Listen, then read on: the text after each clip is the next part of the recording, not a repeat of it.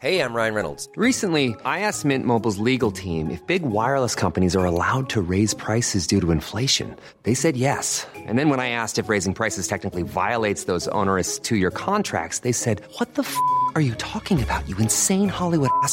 So to recap, we're cutting the price of Mint Unlimited from $30 a month to just $15 a month. Give it a try at mintmobile.com slash switch. $45 upfront for three months plus taxes and fees. Promo for new customers for limited time. Unlimited more than 40 gigabytes per month. Slows. Full terms at mintmobile.com.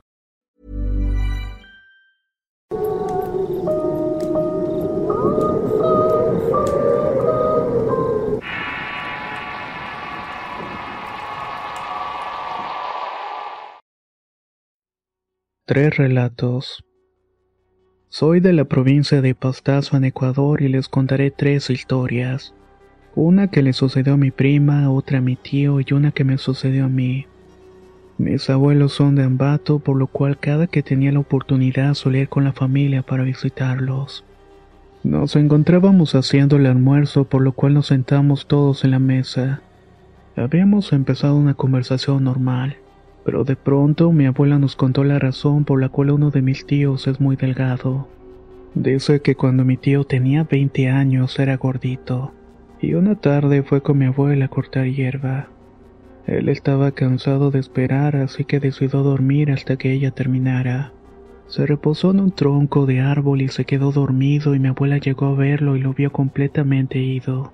Intentó levantarlo, pero no podía, por lo que rápidamente lo llevaron a Salcedo.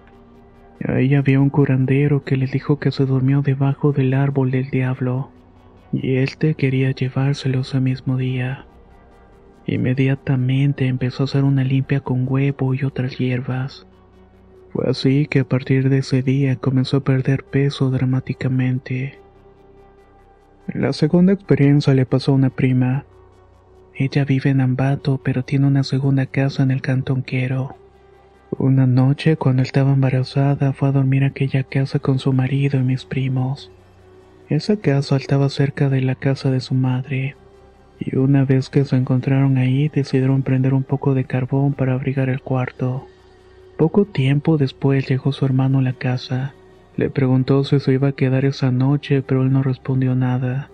A lo que ella le volvió a decir, si te vas a quedar podrías ayudar soplando el carbón.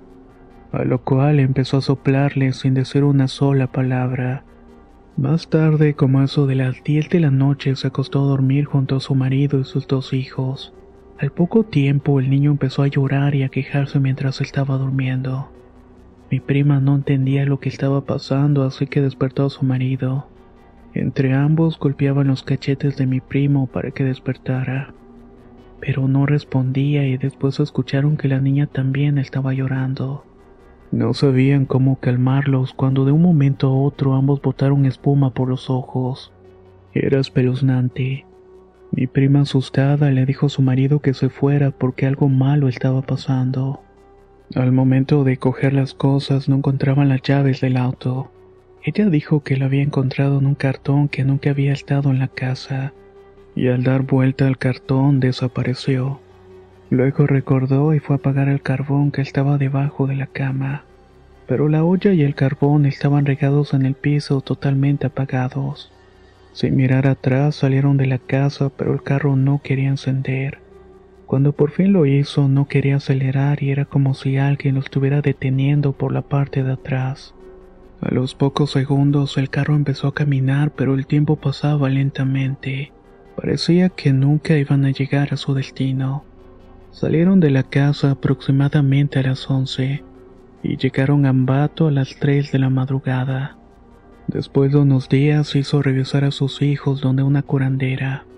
Esta les dijo que si se hubieran quedado unos minutos más los niños hubieran muerto. Una entidad quería hacerles daño, pero como ella estaba embarazada, el bebé los había cuidado. Ese mismo día fue a visitar a su mamá y le preguntó si su hermano se encontraba en la casa aquella noche. Pero ella negó completamente y afirmó que hacía dos días lo había visto, pero que esa noche nunca había llegado a la casa. Esta tercera experiencia me pasó a mí en la casa de los abuelos. Cerca de ahí hay una canchera y aproximadamente a las seis de la tarde estaba jugando con mi prima y mi hermana molestando a los chanchos. De pronto uno de ellos empezó a mover los ojos de forma extraña y nos fuimos. De camino a casa nos encontramos con mis tíos y nos dijo que nos apresuráramos, ya que estaba oscureciendo y decidimos ir por la parte de atrás de la casa para asustar a los abuelos y tíos. De pronto todo se oscureció de una manera extraña y lo único que se veía con la luz era la parte de atrás. Lo que nos pareció más extraño fue que en esa parte no había ningún foco. Mientras más nos acercábamos pudimos apreciar la figura de un niño sosteniendo una vela. Pensamos que era uno de mis primos pequeños y empezamos a decir su nombre, pero no nos respondía. De pronto el niño sopló y apagó la vela, a lo que mi prima y mi hermana salieron corriendo y gritando. Yo por mi parte me quedé en estado de shock, pero pronto reaccioné y también salí corriendo. Llegamos a la casa por la parte de enfrente y golpeamos la puerta para que nos abrieran. Eventualmente les contamos lo que acabábamos de pasar, pero nadie nos creyó.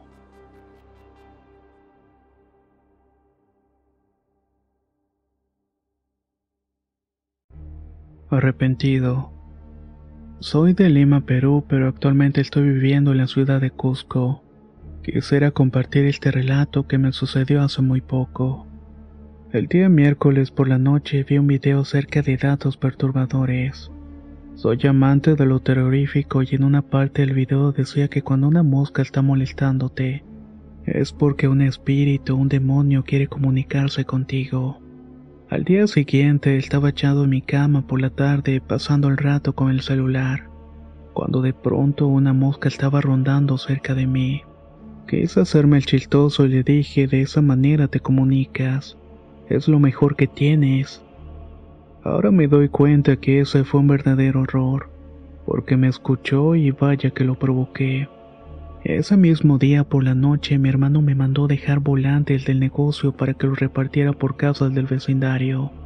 Viendo la situación económica en la cual estaba, decidí ayudarlo y después de un rato de estar por las calles llegué a una cuadra en la que no había una sola persona. Me encontraba solo y de la nada sentí escalofríos. La piel se puso como gallina porque sentí que alguien me estaba mirando. Pero no solamente eso. A lo lejos pude ver algo que me dejó helado. Era un maniquí con un overol abandonado en medio de la calle. Era imposible que alguien hubiera dejado un maniquí así en la calle, pero eso no era lo peor. Cuando lo pude ver mejor me di cuenta que el maniquí estaba flotando y su rostro estaba en dirección mía.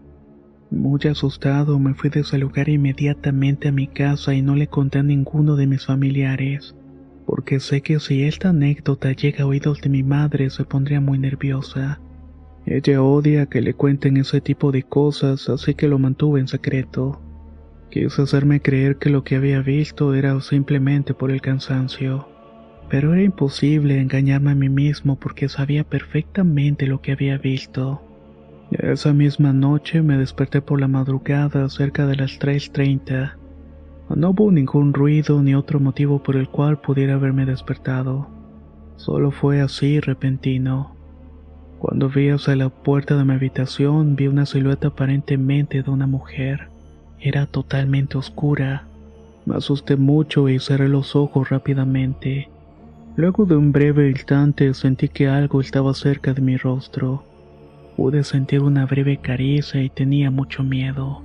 Para ser sincero, cuando abrí los ojos no había nadie, pero podía sentir que algo estaba muy cerca de mí. Lo peor fue que quise gritar para pedir ayuda. Me encontraba aterrado, pero no podía hacerlo. No podía hablar ni moverme y era algo difícil de creer, pero esa cosa había paralizado mi cuerpo por completo. Lo único que pude hacer fue rezar en mi mente. Así estuve hasta que poco a poco volví a moverme. Dios escuchó mis plegarias y Él me salvó de lo que sea que estuviera planeando aquel ente. Pude moverme y hablar de nuevo, pero no dije nada otra vez, porque como repito, no quería que mi madre se asustara mucho. Ella es una persona de edad avanzada y también corre el riesgo de que le ocurra algo parecido. Para ir terminando, puedo decir que me siento observado por esa cosa. Por rato siento escalofríos y la piel se me pone de gallina. Es algo nuevo para mí ya que nunca había pasado por algo así. Y también mi cuerpo nunca se había comportado de esa manera. Ahora me arrepiento de haber jugado con algo como eso.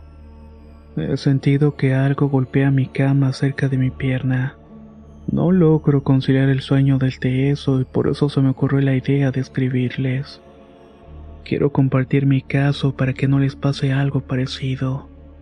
No me queda otra más que rezar por mi bienestar y que ese ente o cualquier cosa que sea me deje tranquilo.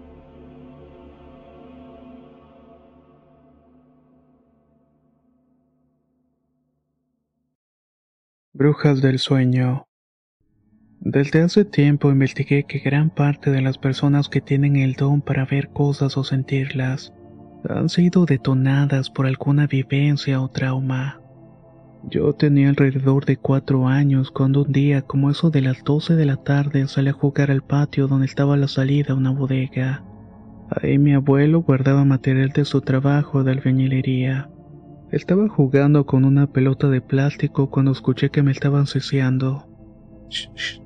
Armado de valor, pensando que era una broma de alguno de mis hermanos o primos, tomé la pelota.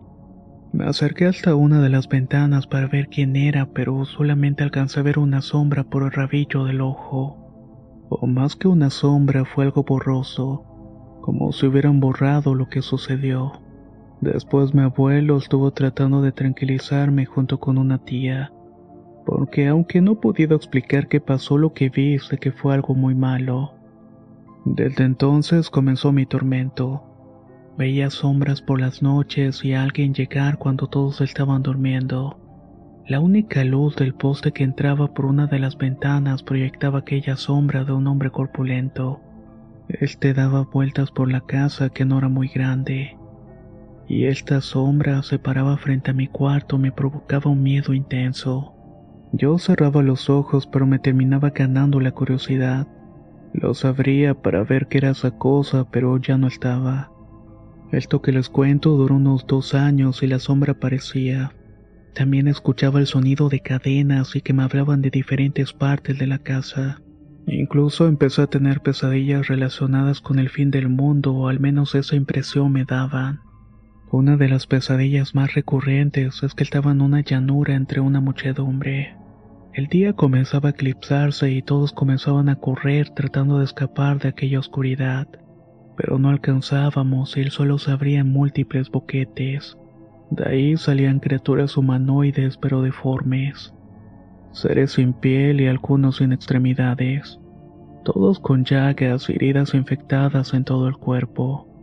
Estas criaturas producían una especie de chillido híbrido entre un puerco y un gato. Y lo que más me perturbaba era un arácnido gigante formado de restos de cuerpos. Estas criaturas arrastraban a las personas hacia los boquetes de donde habían salido. Me nacía un horrorífico sufrimiento hasta que me despertaba, y justo en los segundos que abría los ojos veía cuatro sombras escabullirse de mi cuarto. Decidí contárselo a mi familia, pero únicamente recibí burlas. Así que me terminé guardando este tipo de experiencias. Así pasaron algunos años hasta que tuve mi primer encuentro con la brujería. Para eso mi don, si se le puede llamar de alguna manera, ya estaba más desarrollado. Podía sentir lo que había en alguna casa o en cualquier lado. Incluso ya podía distinguir cómo se sentía cada persona solamente con pasar a su lado. Fue entonces que mi padre regresó de Estados Unidos. Una señora vivía con él y a partir de ahí llegaron tres entes a la casa. Uno parecía un niño, otro un anciano y el otro al principio no era visible. En ese tiempo soñaba recurrentemente con una mujer en un bosque. A esta la seguía un perro y la mujer me hacía señas para que la siguiera, pero cuando trataba de alcanzarla únicamente se alejaba más y más. Al momento que le iba a alcanzar, el perro se me quedaba viendo, se reía y luego me atacaba. En ese instante veía a un tipo con un cuerno. Primero estaba lejos, pero poco a poco se iba acercando. Así lo hacía hasta que llegaba al punto donde me despertaba. Cuando lo hacía podía ver su silueta en la habitación y trataba de confrontarlo, pero este solo se desvanecía. Al cabo de unos meses mi padre terminó la relación con esta señora. Comenzó a ponerse mal por las noches. Cuando él dormía lo escuchaba que discutía con alguien y la mañana siguiente se le veía sin fuerza. Era como si hubiera estado trabajando toda la noche. Yo sentía que algo estaba en su habitación.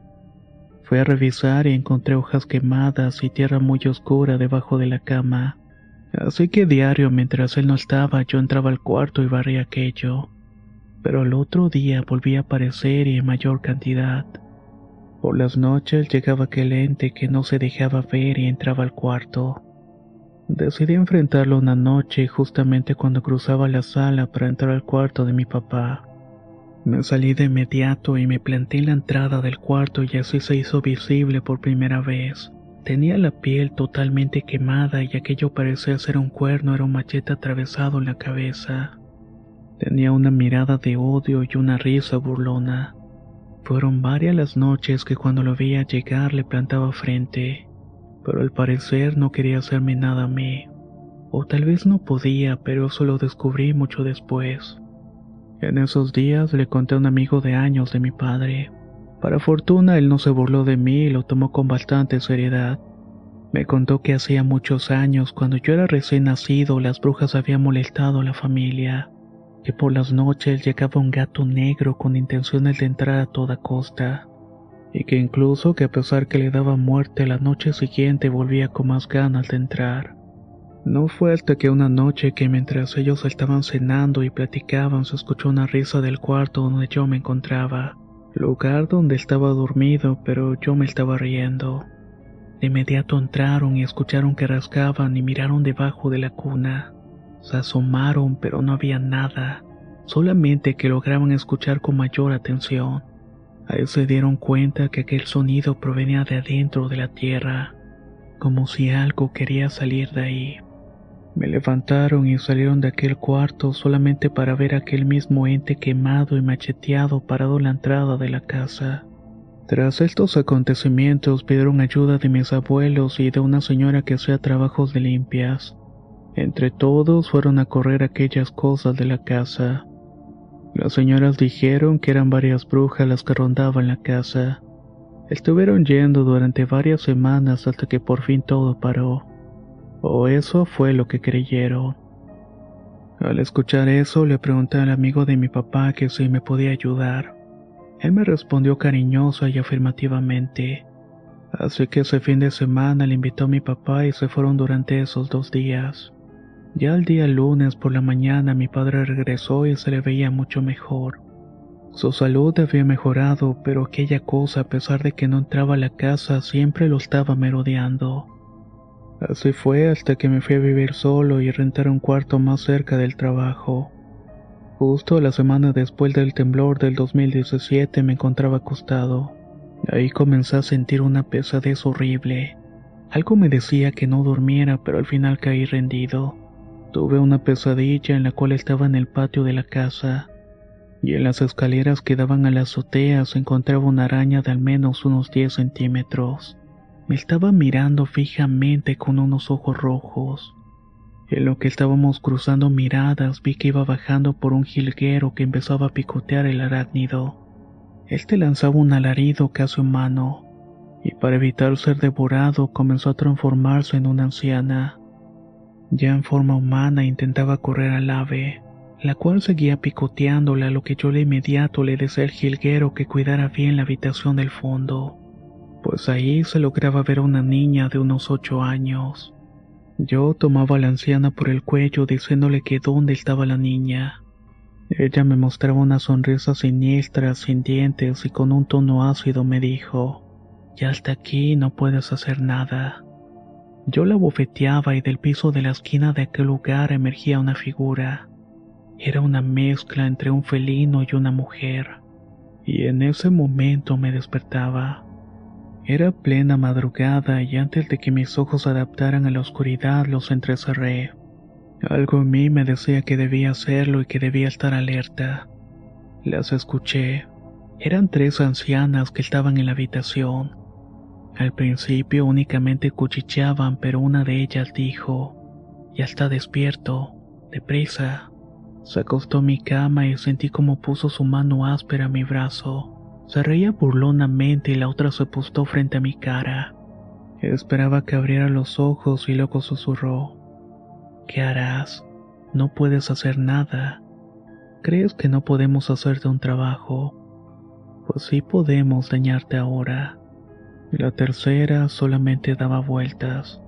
Ubiqué que estaba cerca de la puerta y supongo porque si intentaba escapar me bloquearía el paso. Creí que ya no había escapatoria, pero en eso un vecino puso alabanzas a todo volumen. Estas de inmediato se levantaron y con una voz de desprecio me dijeron que se irían, pero que no me anduviera tranquilo porque iban a volver. Salí de mi casa y vi al vecino rezando fuera en la calle al son de las alabanzas. Lo saludé y para aumentar el misterio me pidió una disculpa, pero que algo le advirtió que lo hiciera. No hay problema, le contesté incrédulo. Estaba a punto de estallar por dentro de felicidad, de alivio y regresé a la habitación. Esa misma semana me mudé de lugar, y aunque hasta la fecha no han regresado de lleno, por las noches escucho pasos. Siempre ando alerta todos los días, porque vaya que les espera una gran sorpresa cuando vuelvan.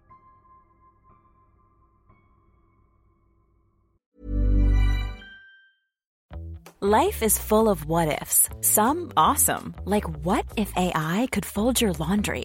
And some, well, less awesome, like what if you have unexpected medical costs?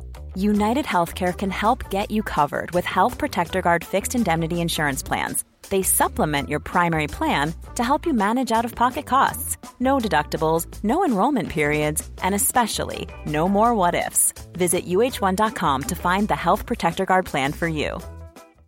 How would you like to look five years younger? In a clinical study, people that had volume added with Juvederm Voluma XC in the cheeks perceived themselves as looking five years younger at six months after treatment. Look younger, feel like you. Add volume for lift and contour in the cheeks with Juvederm Voluma XC. Reverse signs of aging by adding volume to smooth laugh lines with Juvederm Volure XC. For important safety information and to find a licensed specialist, visit juvederm.com. That's J U V E D E R M.com. Not for people with severe allergic reactions, allergies to lidocaine, or the proteins used in Juvederm. Common side effects include injection site redness, swelling, pain, tenderness, firmness, lumps, bumps, bruising, discoloration, or itching. There's a risk of unintentional injection into a blood vessel, which can cause vision abnormalities, blindness, stroke, temporary scabs, or scarring. Talk to a licensed specialist to find out if it's right for you.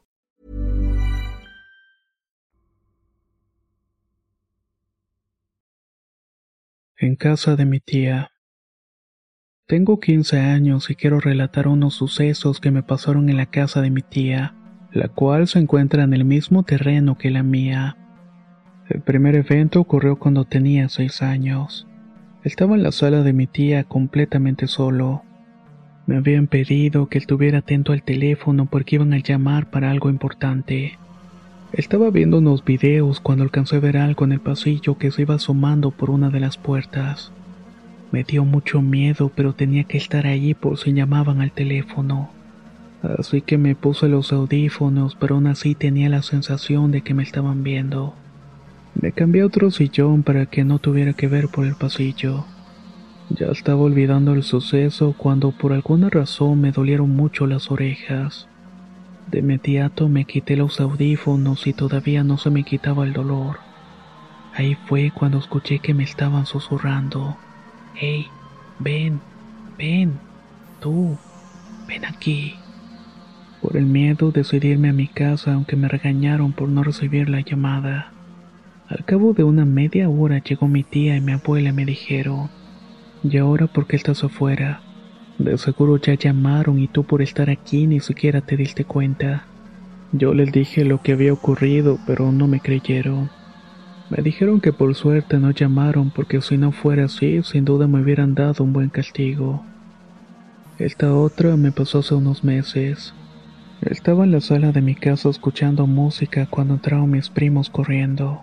Ahora que, no me digan que se les apareció la bruja. Les dije en tono de burla, pero a la vez me preocupé porque ya sabía que en la casa de mi tía pasaban cosas paranormales. Estábamos jugando cuando de pronto se escucharon que estaban brincando en la cama. Le dije a mi hermano que fuéramos a revisar y cuando íbamos subiendo las escaleras empezamos a escuchar unas risitas de unos niños. Nos venimos corriendo para acá, me respondió uno de ellos. No inventen. Sé que en tu casa se manifiestan cosas raras, pero duendes. Seguramente me están jugando una broma. Vamos a ver si es cierto. Fuimos de inmediato y subimos las escaleras y entramos al cuarto, pero no había ni se escuchaba nada. Les dije que admitieran que era una broma y que me hicieron quitar mi música para ir por nada, pero ellos se quedaron callados. Regresábamos y estábamos bajando las escaleras, pero en el tercer escalón se escucharon las risas, y también alcancé a escuchar que estaban brincando en la cama. No frieguen, vámonos de inmediato. No vayan a hacernos algo. Ya saben cómo son de traviesos. Ya antes había tenido encuentros con duendes y sabía más o menos lo que pasaba. Corrimos de nuevo a mi casa y le dijimos lo sucedido a la abuela y nos dijo, Ay, mijo, eso les pasa por andar retándolos. Si ya saben cómo son, ¿por qué estabas dudando de tus primos? Será mejor que hagan una oración y lean un salmo antes de que se duerman. Ya te había dicho, hijo, si no lo haces se te van a aparecer en la noche y no te van a dejar de hacer maldades, ya que a ella le pasaba mucho ese tipo de cosas. Esa noche hice lo que mi abuela me había dicho. Por suerte lo único que ocurrió es que escuché unas risas cuando me estaba quedando dormido. Esta otra historia me pasó un 20 de diciembre. Mi tía se encontraba embarazada y no se quería quedar sola. Sus hijos habían ido al pasar el fin de semana a la casa de su papá. Me pidió que la acompañara esa noche por si necesitaba mi ayuda. Me dijo que me podía quedar en cualquiera de los cuartos de mis primos y que si quería algo también le avisara. Yo le dije que por si acaso me iba a quedar velando toda la noche. No vaya a ser que quieran hacer el bebé la madrugada. Yo soy de sueño ligero y cualquier ruido me despierta. Así que dejé la lámpara prendida porque puedo dormir si hay una luz encendida. Te grito por cualquier cosa, respondió mi tía. Ella se fue a su cuarto y yo al mío. Cerré la puerta y me puse un rato a mirar por la ventana. Cuando volteo vi que mi puerta estaba abierta. Era raro porque recordaba haberla cerrado perfectamente. No le di tanta importancia y puse a cargar el teléfono y me acosté. No sé cómo, pero en cuanto cerré mis ojos me quedé profundamente dormido. Lo hice desde las 10.40 hasta las 12.03 de la madrugada. Ahí me despertó el sonido de que bajaban las escaleras y entraban al baño. Pensé que era mi tía y me intenté dormir de nuevo, pero como a los 20 minutos escuché que unos pasos iban alejando del cuarto. Cuando miré al frente vi que estaba la puerta abierta y pensaba que mi tía se le ofrecía algo. Me levanté y caminé al pasillo para preguntarle desde fuera de la habitación. Me dijo que no necesitaba nada. Me fui a mi cuarto y me puse a ver las redes sociales para cuando mi tía me pidiera algo y yo estuviera preparado. Toda esa noche escuchaba que bajaba, entraba al baño y subía nuevamente. Ha de ser muy difícil estar embarazada, pensaba. En la mañana me paré, tendí la cama y ya me disponía a despedirme de la tía. Ahí me marcó mi mamá y me dijo, Mijo, ya nació el bebé y el niño. Dijo tu tía que te estuvo hablando y no le respondías, así que tuvo que llamar a tu abuelita para que le ayudara. Estupefacto le pregunté qué horas había ido y respondió que como a las once y que ni en cuenta. Esto me lo dijo en tono de reclamo ligero. Eso no es posible. Yo estuve escuchando ruidos toda la noche. Le dije que la había escuchado subir y bajar las escaleras. Trataba de convencerme de que era una broma y que mi tía seguramente estaba durmiendo en el cuarto. Mi mamá solamente me dijo que ya me fuera a la casa por si llamaban para algo y me colgó.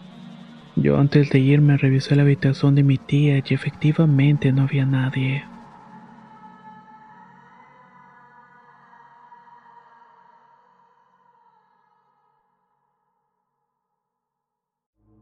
Hipódromo.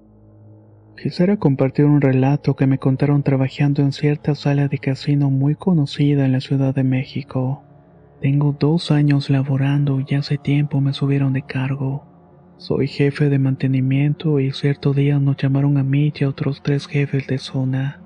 Nos avisaron que teníamos que movernos al hipódromo con un fin desconocido. Era una emergencia por la cual tenemos que ingresar al cuarto de bombas en las caballerizas. Al entrar sabíamos que algo estaba mal, ya que no había guardia en el área. Algo poco común, pero seguimos trabajando. Yo llevé a uno de mis ayudantes, un señor de edad algo grande que en varias ocasiones me pidió salir del cuarto ya que sentía presencias. Me decía que sentía que le jalaban el pantalón y la camisola. Cuando nos dimos cuenta la noche ya se hacía presente. Acabamos como a las 2.30 de la madrugada. A mi jefe y a mí nos pidieron quedarnos a una junta. Lo que no sabía es que lo peor estaba por comenzar. La reunión era simple y se trataba de la baja de dos personas de mantenimiento, supuestamente porque habían sufrido de un ataque de ansiedad. Uno de ellos era el jefe de mantenimiento del hipódromo y por eso íbamos a relevarlo. En fin, después de una semana hablé con mi compañero jefe de mantenimiento. Ahí fue cuando supe la verdad. Habían decidido correr a dos platas. Así es como se les dice a los jefes de cámaras. También a sus dos ayudantes de la escuadra de sistemas y a dos de nuestros compañeros. Jesús, mi jefe, me contó que una noche estaban en espera que llegara el miembro del turno de la mañana. Era una noche fría cuando a las 3 a.m. escuchó una enorme discusión como si estuvieran golpeando a una mujer en la parte de arriba. Esto en donde se encontraba el taller de mantenimiento. Él y su compañero nerviosos decidieron tomar una caja de herramientas, para que en caso de ser un asaltante pudieran ahuyentarlo. El ayudante iba dispuesto a salir del taller, pero a unos centímetros de la puerta el jefe dio la orden de no salir, que era mejor que su seguridad se encargara. En ese momento su ayudante había abierto un poco la puerta y la cerró de nueva cuenta. Llamaron a sistemas para que mandaran gente a la puerta de arriba para ver el problema pero Sistemas no atendió, así que decidieron quedarse dentro para que pasara todo. Ya en calma volvieron a comunicarse con Sistemas antes de irse. Ellos le contaron a Jesús que el plata había un problema en la cámara de afuera del taller. Estaba parpadeando al grado que no daba ni una sola imagen, así que mandó los de Sistemas para dar solución al problema. El escuadrón fue al estacionamiento donde estaba el taller de mantenimiento. Eso era cerca de las 2.30 de la mañana. Pero no tardaron ni 10 minutos en volver gritando que eso no era humano. Salieron del lugar y los encontraron llorando y corriendo. El plata corrió para cometer el mayor error de su vida. Ajustó la cámara para enfocar el sector de donde aquellos habían corrido. Ahí vio a una mujer de dos metros con un temible rostro de caballo. Además del horror, empezó a llorar de impotencia. Podía ver por las cámaras que los de mantenimiento, o sea Jesús y el ayudante, estaban a punto de abrir la puerta. Él prendió las luces de las cámaras para alertar que no abrieran. Sintió alivio cuando vio que cerraron la puerta y pensó que todo había acabado, pero no. En eso volvió a ver la cámara de la cara de caballo la cual, a pesar de tener las cuencas oculares vacías, le lanzó una mirada que atravesó las cámaras. Fue una mirada que llegó hasta el fondo de su ser. En ese momento de terror intenso se fue toda la luz, y lo último que escuchó fue una risa y una voz que le dijo que los estaba viendo. Unos minutos después, el plata salió y encontró a sus ayudantes de sistemas totalmente inconscientes. Decía que tenían los ojos y las bocas abiertas. Llamaron una ambulancia y se los llevaron todavía en estado de shock. Cuando me contaron esto estaba asustado pero incrédulo. Luego me quedé pensando, asociando todo eso a lo que me decía mi compañero de que lo estaban jalando. Me animé a pedir las cintas de grabación del cuarto de bombas. Creo que fue la peor decisión que he tomado. En toda la grabación, desde las nueve de la noche hasta que acabamos, se lograba ver una silueta de una mujer con la cabeza grande. Nos estaba observando en lo profundo de las bombas. Cuando pasó todo esto nos amenazaron para que no saliera la luz nunca. Hasta el momento de hoy que me atrevo a contarlo.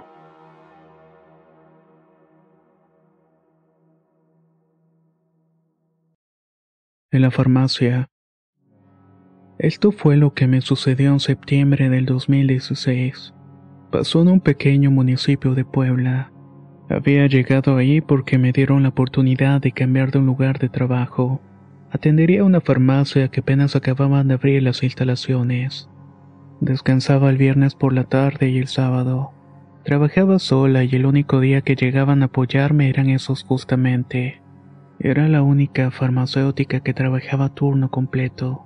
Al pasar tres meses estaba emocionada porque tenía ya compañera de turno. El inconveniente es que ella salía a las 4 de la tarde y a partir de esa hora me quedaría sola. Me daba un poco de miedo porque había rumores que estaba muy pesado el ambiente. De alguna manera se sentía una presencia que me estaba acompañando. Un día como cualquier otro estaba desayunando en la bodega de los medicamentos. Me senté dando la espalda a la puerta cuando escuché pasos. Al voltear solamente vi una sombra saliendo de la bodega. Pensé que era mi compañera, pero pasaron cinco minutos. Escuché los mismos pasos, pero más fuertes. Le pregunté qué medicamento estaba buscando, ya que ella apenas empezaba a ubicar los lugares. Me dio curiosidad y volteé porque sentía que se me ponía la piel de gallina. Y ahí me llevé una gran sorpresa al ver que no había nadie. Me levanté corriendo y me asomé, pero mi compañera se encontraba limpiando las vitrinas. Era imposible que hubiera caminado o corriera sin hacer ruido. Decidí no comentar nada porque pensé que ella lo negaría.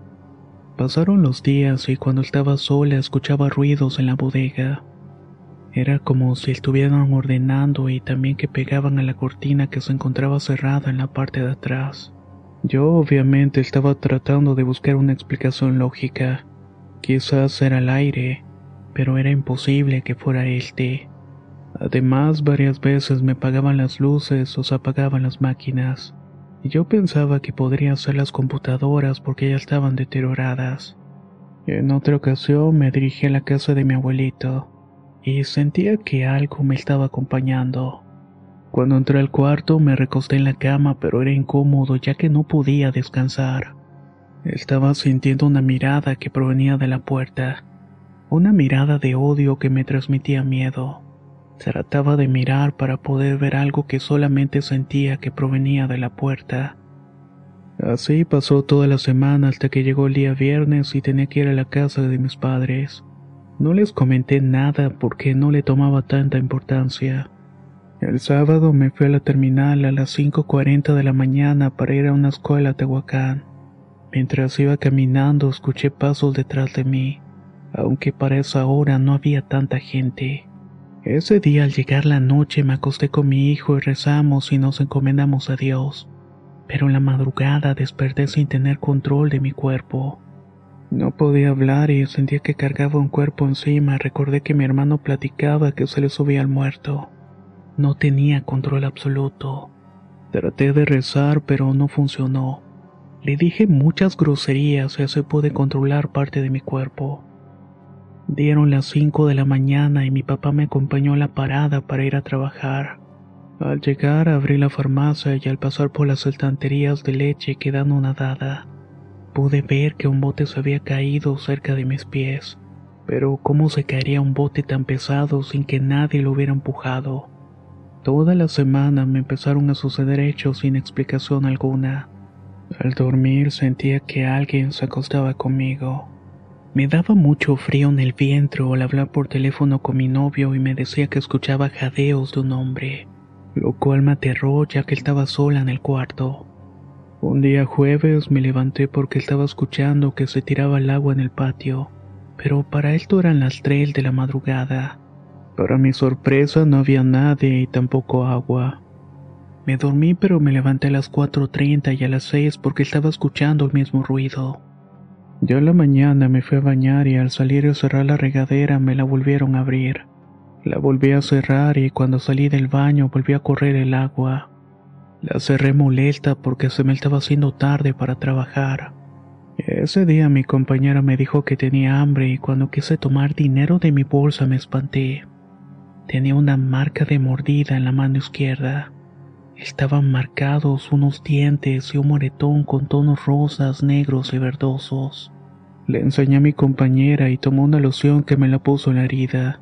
Salí de la farmacia para tomar el autobús. Llegué a mi casa y al platicar me llevaron a limpiar con un señor que vive en el barrio. Mi papá tenía gallinas finas y cree que con sus huevos se quita más rápido el aire. Así que llevó unos cuantos para que me limpiara. El señor me pidió que me pusiera a un lado de la mesa y al pasar los huevos por todo el cuerpo me dolía la cabeza. Me dieron ganas de vomitar. Me pidió que me levantara la blusa y me sorprendió al ver que el huevo se pegó a mi ombligo. El señor no lo podía despegar y le pidió a mi madre que me lo tratara de quitar. Pero esto fue imposible. Entre los dos jalaron con fuerza y solamente así lo pudieron despegar. El señor rompió los cascarones y los vació en vasos con agua y pasaron cinco minutos. Tomó uno por uno y empezaron a verlos y me dijo, Tienes un secretario. La mayor parte del tiempo que estás sola te hace mucha maldad. Te mueve las cosas, te las tira y te mordió porque no quisiste jugar con él. Todo el tiempo tienes frío porque se está metiendo en ti. Me quedé callada ya que todo lo que me estaba diciendo era cierto. Me dijo que necesitaba hacerme más limpias para que se fuera el muerto. Él estaba molesto porque él habitaba en la farmacia y yo estaba invadiendo su espacio. Pero también me dijo que no tuviera miedo, que Dios era más grande y que me encomendara a Él y que no me iba a pasar nada. Al salir mis papás me regañaron porque no les había dicho nada. Regresamos y la noche transcurrió normal. Por primera vez en mucho tiempo pude dormir tranquila. Me levanté y mi papá me acompañó a la parada y llegué a la farmacia. Le pedí al dueño que fuera porque tenía que platicar con él sobre lo que me había pasado.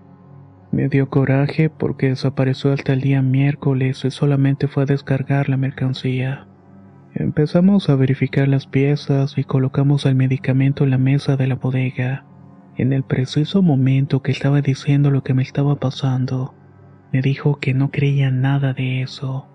¿Y cuál fue su sorpresa que nos tiraron una caja de la mesa? Salí corriendo y él dijo que no me espantara ya que de eso se alimentaba. Su cara cambió y empezó a fumar platicando más seriamente, preguntándome que si el señor de las limpias podía ir a la farmacia. Le marqué a mi papá para que le preguntara y quedó de ir un día domingo. Como ese día me tocaba ir a trabajar, nos fuimos todos juntos y llegamos al cuarto para las seis. El señor me pidió que abriera y al pasar por los anaqueles se cayeron las cajas de mercancía. Me dijo que había mucho aire y me pidió un bote en el cual empezó a revolverme en jurjes. Luego comenzó a hacer cruces y a rezar por toda la farmacia. Empezó de adentro hacia afuera y me preguntó de dónde había iniciado todo esto. Me dijo que era en la bodega y ahí tardó un rato rociando el agua bendita. Al terminar me dijo que todos iban a salir y me tenía que quedar sola y trapear dentro hacia afuera. La verdad es que no me quería quedar sola pero no me quedó de otra, así que empecé a hacerlo. Casi de inmediato, aunque no me crean, sentí una paz interior. Se me quitó un gran peso de encima y sentí calor en el cuerpo. Acabando el señor me dijo que ya no me molestarían, aunque eso sí, únicamente lo expulsamos de ese local, y dijo que andaría vagando por otros lados.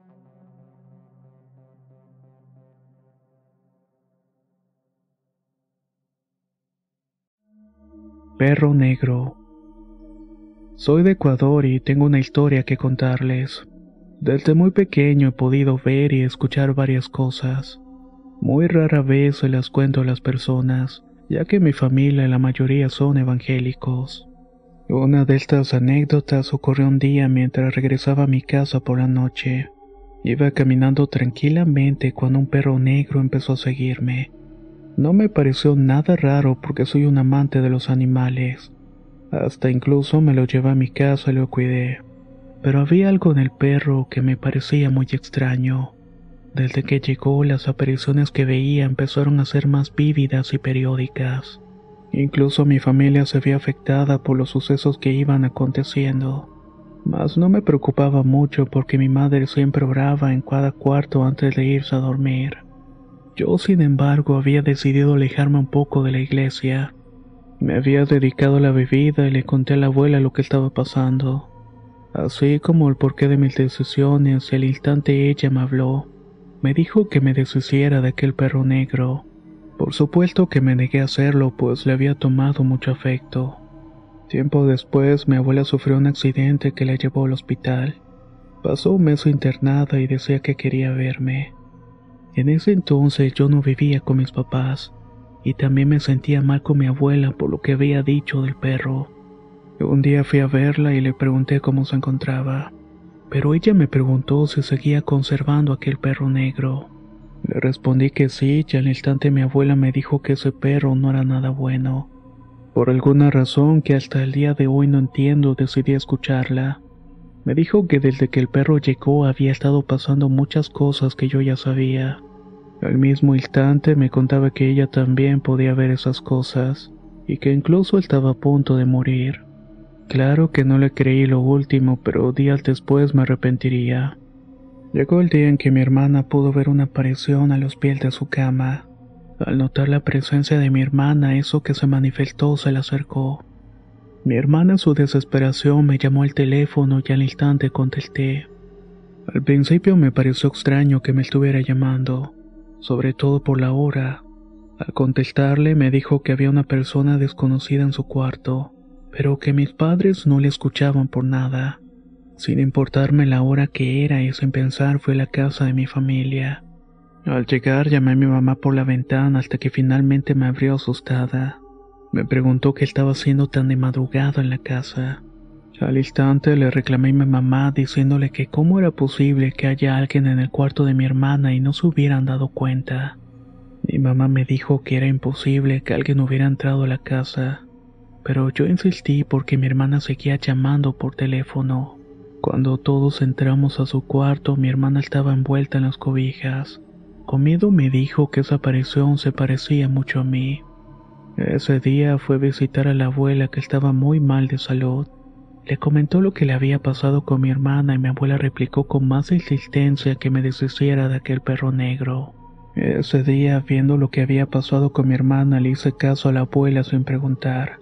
Pero al regresar a mi casa el perro ya no estaba. Enseguida fui a contarle a mi abuela todo, pero ella ya me estaba esperando y me pidió que volviera con la familia. Al inicio me estaba negando, pero al final accedí. Cuando volví a la casa de mis padres, mi abuela volvió a ser internada de emergencia. Ese día era un 31 de agosto y me mandó a llamar por última vez. Apenas llegué le pregunté de su estado de salud, a lo que ella muy emotivamente me dijo, Estoy endurando el huevito. Al instante me disgusté un poco y le cuestioné el porqué de su respuesta, pero ella me dijo que ese perro que tenía tanto tiempo siguiéndome era la muerte. No podía creer todo lo que me estaba diciendo, pero me dijo que no era malo porque era un aviso triste que anunciaba la hora de partir. Me pidió disculpas por varias cosas y me dijo que siempre volvería para darme algún consejo cuando lo necesitara. Actualmente han sucedido muchas cosas en la familia. Tuvimos varias pérdidas y siempre que algo me sucede mi abuela me visita y me deja un consejo.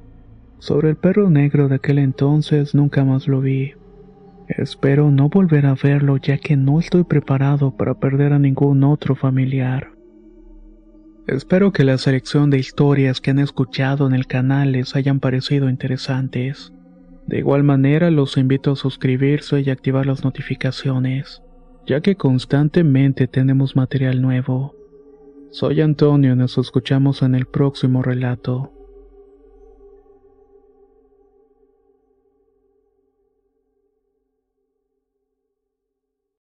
Querida Heli, me gustaría compartir mi historia. Hace 10 años que falleció mi madre y yo tenía 19. En ese entonces me había casado y tenía un niño de meses. Me hizo mucha falta mi madre y caí en depresión y cada vez que miraba al cielo lloraba. A los minutos que comenzaba a llorar me daba cuenta que mi niño gateaba a mi lado. Todo ese tiempo sentí que era una señal para no rendirme, ya que aquí en la tierra tenía por quién luchar y así pasaron los años. A ratos decaía y a ratos con unas ganas inmensas de vivir. Cuando mi hijo tenía cinco años nos hicimos de una cachorrita de meses a la cual siempre quisimos mucho. Heli era una chihuahua mariposa, uno de los perros más pequeños que existen. Al año y medio tuvimos nuestro segundo hijo y ya no le dedicábamos tanto tiempo a la perrita, aunque eso sí era muy linda y obediente. Se vinieron malos momentos financieros y tuvimos que mudarnos en varias ocasiones, hasta que al final llegamos a un departamento de dos recámaras. Al principio todo estaba bien, pero los meses una noche que estábamos acostados, mi esposo y yo escuchamos la risa de una niña pequeña.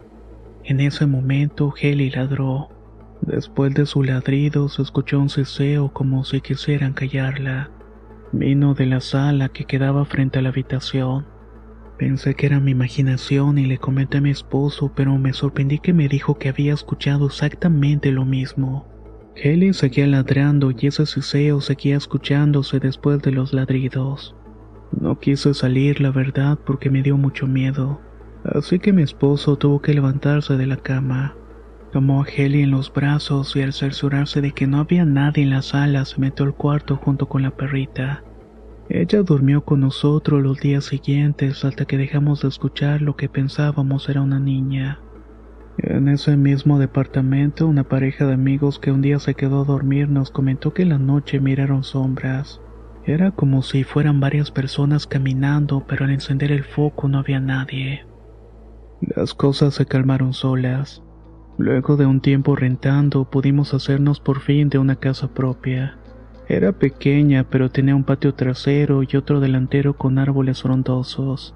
Nos había gustado y nos sentimos muy contentos por esto. Luego de un año viviendo en la casa y de meses encerrados por la pandemia, las cosas estaban muy bien con mi familia y cada vez nos llevábamos mejor. Hasta Heli tenía dos semanas muy juguetona. Ella siempre fue así, pero no tanto. Corría de un lado para otro, ladrando de alegría y jugaba con mi sobrina. Trataba de morderle el pelo y siempre nos seguía a la tienda y se quedaba fuera esperando. Pero esos últimos días la empezamos a notar más ansiosa. Se quedaba ladrando, mirándose al interior como si pensara que ya no saldríamos por ella. Un día cuando salimos a la tienda y después de ladrar mucho comenzó a correr como loca de felicidad. Nos dio mucha ternura y solamente pensamos que la Heli estaba loca. Después de tantos meses sintiéndome tan bien soñé con mi mamá. Lo hice como si nunca se hubiera ido, como una continuación de mi vida. Era como si yo fuera una persona más adulta y mis hijos ya estaban grandes. Yo iba manejando hacia la casa de mi madre y verla era como algo cotidiano. Cuando la vi, la abracé, la besé y platicamos toda la tarde acompañadas de una taza de café. Cuando me despedí de ella al voltear al volante me di cuenta que eso no era real. No entendía que era un sueño, pero sabía que mi madre hacía años que no estaba con nosotros. Me puse muy triste cuando desperté. De hecho, me desperté llorando y me sentía muy frágil como no me sentía en años. Ese día al pasar las horas me sentí mejor acompañada de mi familia, de mi fiel compañera Heli. En la tarde mi hijo mayor jugaba con ella como de costumbre. Ella loca iba corriendo tras de él tratando de morderlo y fue un gran día. Al llegar la tarde mi esposo y yo fuimos a la tienda a comprar alguna chuchería. Como siempre, Heli nos acompañó y se quedó fuera de la tienda ladrando, esperando como si fuéramos a abandonarla. Al salir, caminó unos pasos atrás de nosotros como siempre lo hacía. Al cruzar la calle, la esperamos sin percatarnos de que un carro venía. Lo último que alcancé a ver antes de la tragedia fue a Heli queriendo cruzar la calle como tantas veces más. El conductor la alumbró con las luces y no le importó. Siguió su camino y se escuchó un golpe seco y mi esposo y yo gritamos al tiempo el nombre de Heli. Corrimos tras ella mientras su cuerpo se encontraba inerte en el suelo, tan pequeña, tan frágil y tan bella como siempre. Su corazón todavía latía y lo único que pude hacer fue gritarle groserías al conductor que nunca se detuvo. Estoy 100% seguro que la vio y decidió no detenerse. Decidió atropellarla y así quitarle la vida a quien queríamos como una niña más en la casa. Cuando llegamos a nuestro hogar, su corazón ya no latía más. No sabíamos cómo decirle a nuestro hijo mayor que era el que más la quería y había compartido seis años con ella. Prácticamente crecieron juntos. ¿Cómo le explicas a un niño de 10 años que su compañera se fue en un abrir y cerrar de ojos? A los minutos de la noticia, todo lo que se escuchó en la casa fueron gritos de lamentos y llantos de mis hijos. Mi esposo y yo también lloramos y a él casi no le gustaban los animales, pero ella se había ganado su corazón. Y yo, pues, ¿qué puedo decir? Había sido amor a primera vista. Desde el día que la vi supe que quería que me acompañara en casa. Han pasado días desde la muerte de Haley y en la casa las cosas no son lo mismo. No es lo mismo despertarte en la mañana y no verla acostada en el sillón de la sala, que ladre para que le abras la puerta o que esté al pendiente de cuando se cae la comida del plato en el suelo. Platicando mi esposo y yo esa fatídica noche llegamos a la misma conclusión. Eran muchas las coincidencias. Mi madre vino a avisarme lo de Heli. Me había visitado en el sueño para darme su alegría antes de llevarse a mi pequeña. La verdad, Heli no sufrió mucho y no sufrió nunca. No tuvo enfermedades y no pasó hambre y tampoco le faltó el amor. La amamos mucho y también sentíamos su cariño con nosotros. Sin duda los animales tienen una aura bastante especial, sobre todo los que están muy apegados a nosotros. Y pueda que esta historia no sea terrorífica, pero sí te deja pensando un poco la coincidencia de la visita en sueños así como el comportamiento que tenía Heli cuando los acompañaba a la tienda. ¿Ustedes qué creen respecto a esto?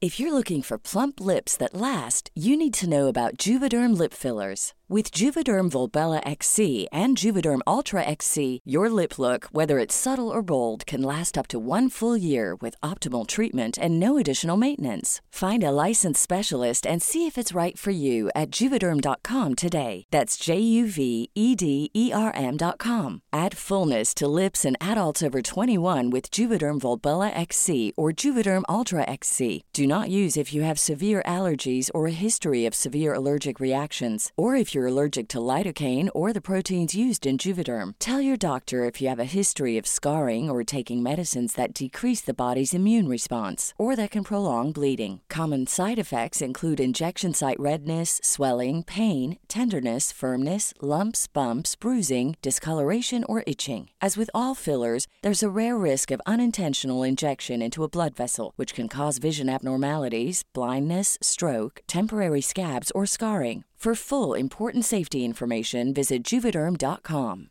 Hey, folks, I'm Mark Marin from the WTF Podcast, and this episode is brought to you by Kleenex Ultra Soft Tissues, your ally to help tackle your allergy symptoms this season. I love the change of seasons, but nobody loves pollen and all those other things floating in the air that make you sneeze during this nice weather. Kleenex Ultra Soft Tissues are hypoallergenic and allergist approved, so fight back against watery eyes and runny noses without worrying about irritating your skin. For this allergy season, grab Kleenex and face allergies head on.